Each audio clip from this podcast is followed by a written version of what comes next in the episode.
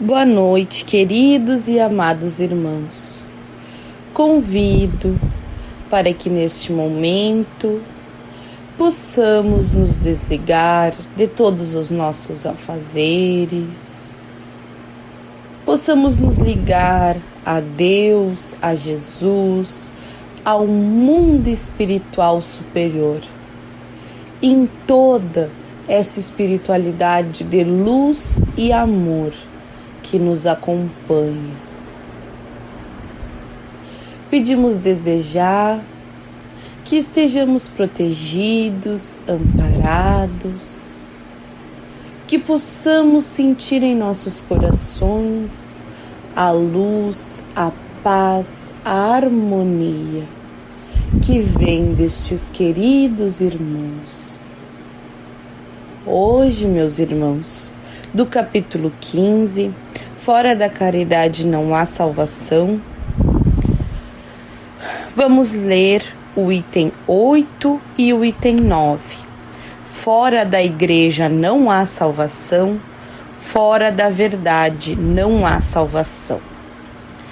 Enquanto a máxima, fora da caridade não há salvação, apoia-se sobre um princípio universal abre a todos os filhos de Deus o acesso à felicidade suprema, o dogma fora da igreja não há salvação apoia-se não sobre a fé fundamental em Deus e na imortalidade da alma, fé comum a todas as religiões, mas sobre a fé especial em dogmas particulares.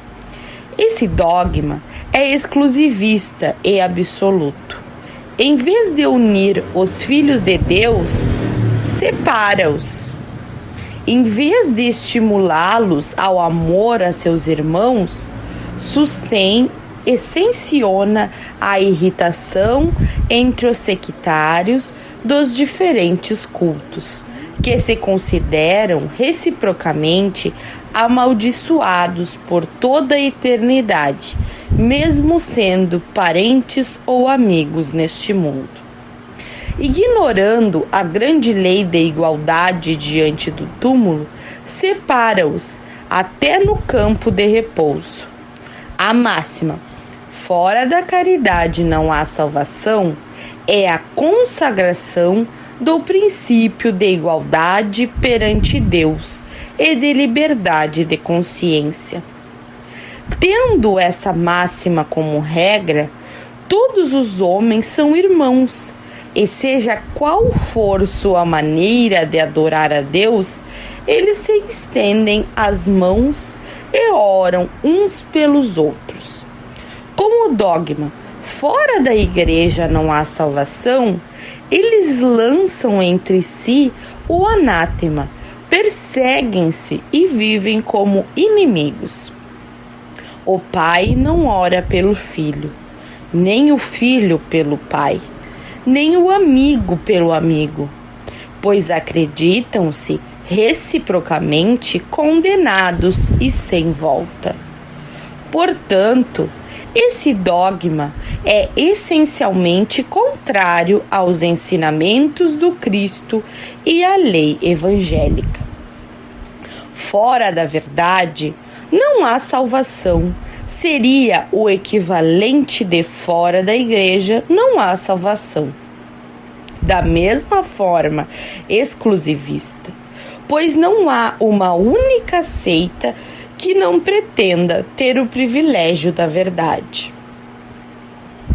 Qual é o homem que pode gabar-se de possuí-la inteiramente, uma vez que o círculo de conhecimentos cresce sem cessar e as ideias retificam-se a cada dia?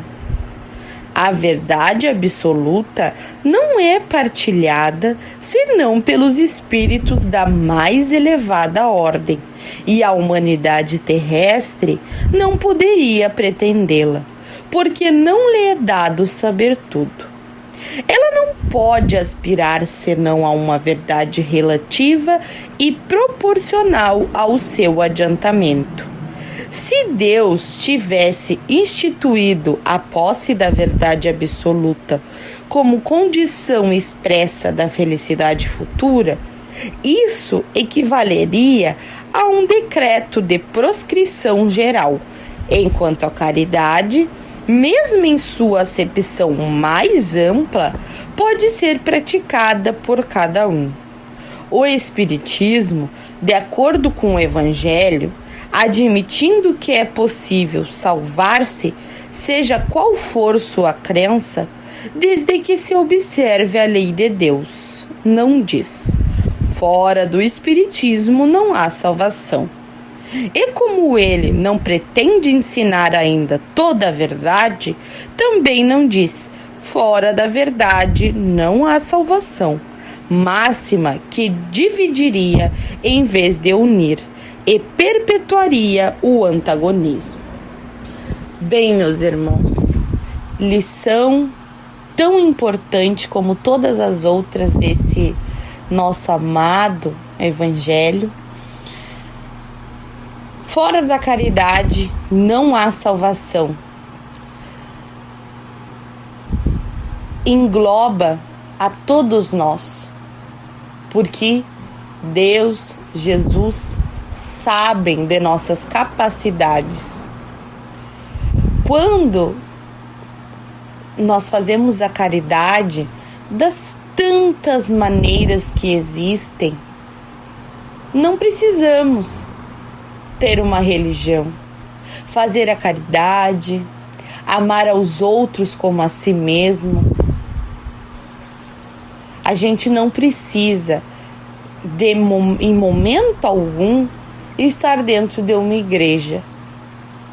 Nós não somos melhores por termos escolhido o Espiritismo. Como os nossos outros irmãos não são melhores pelas suas escolhas religiosas. Precisamos saber que o amor é o que nos une, não a discriminação, não a desunião. Precisamos desconfiar quando nos dizem para excluir algum de nosso irmão? Quem somos nós para apontar o dedo nas escolhas de cada um? Pois sabemos que todos, absolutamente todos nós, já cometemos inúmeros erros. Fora da verdade, não há salvação. Que verdade! Nós não estamos prontos. Nós ainda somos tão pequeninos. Somos ainda pequenos seres caminhando na evolução. A verdade, ela está nos espíritos da mais elevada ordem. Nós ainda somos os pequeninos que estamos buscando se melhorar a gente não pode excluir um irmão, se excluir e se achar melhor que os outros, achando que somos os donos da verdade e que o que sabemos é melhor do que o que as outras pessoas sabem. A gente pode aprender, meus irmãos, todos os dias. A gente pode aprender com uma criança, a gente pode aprender com um andarilho, a gente pode aprender com quem for. Basta a gente ter a sensibilidade de olhar para os nossos irmãos. A gente não precisa estar tá dentro de uma igreja para fazer o bem. Existem inúmeras pessoas que dizem não acreditar em Deus, em Jesus, na espiritualidade superior. Mas são pessoas que têm a caridade, que têm o amor em seu coração. Para isso, Deus, Jesus, basta. Fora da caridade não há salvação é para todos. fora da igreja e fora da verdade, eis aí uma exclusão. Então, não podemos nos sentir melhor que nossos irmãos. Pelo contrário, nós precisamos é lutar, lutar para vencer a nós mesmos e sermos bons exemplos para essa para próximas gerações. Nós não precisamos entrar em atritos querendo provar que tal religião é melhor que a outra, porque isso não existe. Existe sim o nosso exemplo. Deus é único. O nosso Deus é um só para todos, que nem o sol. Somos filhos do mesmo Pai e recebemos o mesmo sol todos os dias. Não podemos discriminar quem seja, que possamos nos unir. União, força, coragem é disso que a nossa humanidade precisa. Que tenhamos e que possamos levar isso em nossos corações. Deus jamais faria, Jesus jamais diria para que excluiria, para que chegássemos a excluir qual que seja o nosso irmão. Excluir jamais, unir que possamos nos unir para fazer assim um mundo melhor. Neste momento de tanta gratidão, de tanto amor que sentimos no fundo de nossos corações. Onde se encontrar cada um destes irmãos nessa corrente de tanta força, de tanto amor e de tanta luz, convido meus irmãos para que pensemos com muita força em nossos irmãos, que possamos desejar a cada um, encarnado e desencarnado, o amor, a força, o equilíbrio e o amparo. Convido que possamos amanhã, depois de amanhã e todos os dias de nossa vida fazer o bem sem olhar a quem, possamos plantar a sementinha do amor em cada um dos nossos irmãos. Pedimos pelas pessoas que hoje derramaram uma lágrima de tristeza, pessoas que se encontram em depressão, crianças, jovens, com pensamentos suicidas que estas pessoas possam receber a nossa força, possam receber a proteção e o amparo divino. Que todos os nossos idosos, principalmente aqueles que se sentem muitas vezes abandonados, que Deus, o nosso Pai, Jesus, nosso amado Mestre, possam abraçá-los. Que eles possam sentir todo o nosso amor. Que possamos emanar o mais profundo e sincero amor. Ainda assim, pedimos pelas pessoas que se encontram nos hospitais, em casas transitórias, nas ruas, perdidos nos vícios. Senhor, tenha misericórdia destes irmãos, que eles saibam que esconder a dor através, de, através dos vícios, das drogas, não vai solucionar os seus problemas. Convido, meus irmãos, que queiramos mudar a nós e a todos os nossos irmãos, façamos como Jesus e estendemos-lhes as mãos.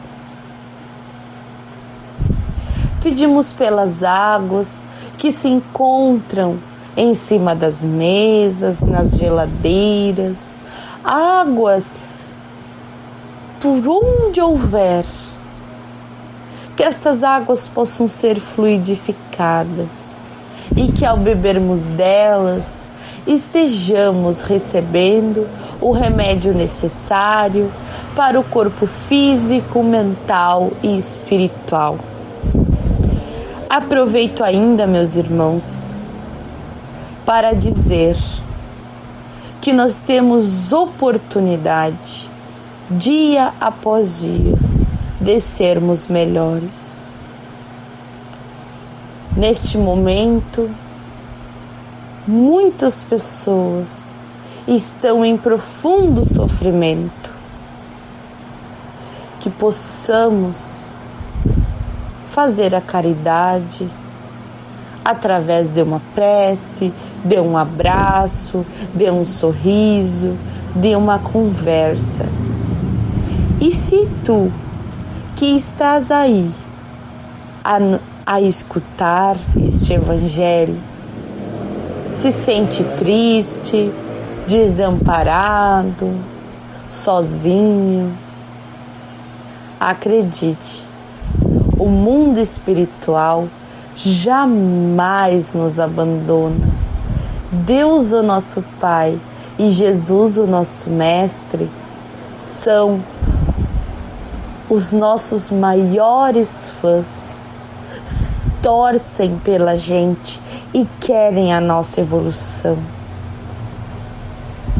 A gente não precisa, meus irmãos, se mostrar melhor, mais inteligente a gente precisa é mudar o que ainda temos de imperfeito.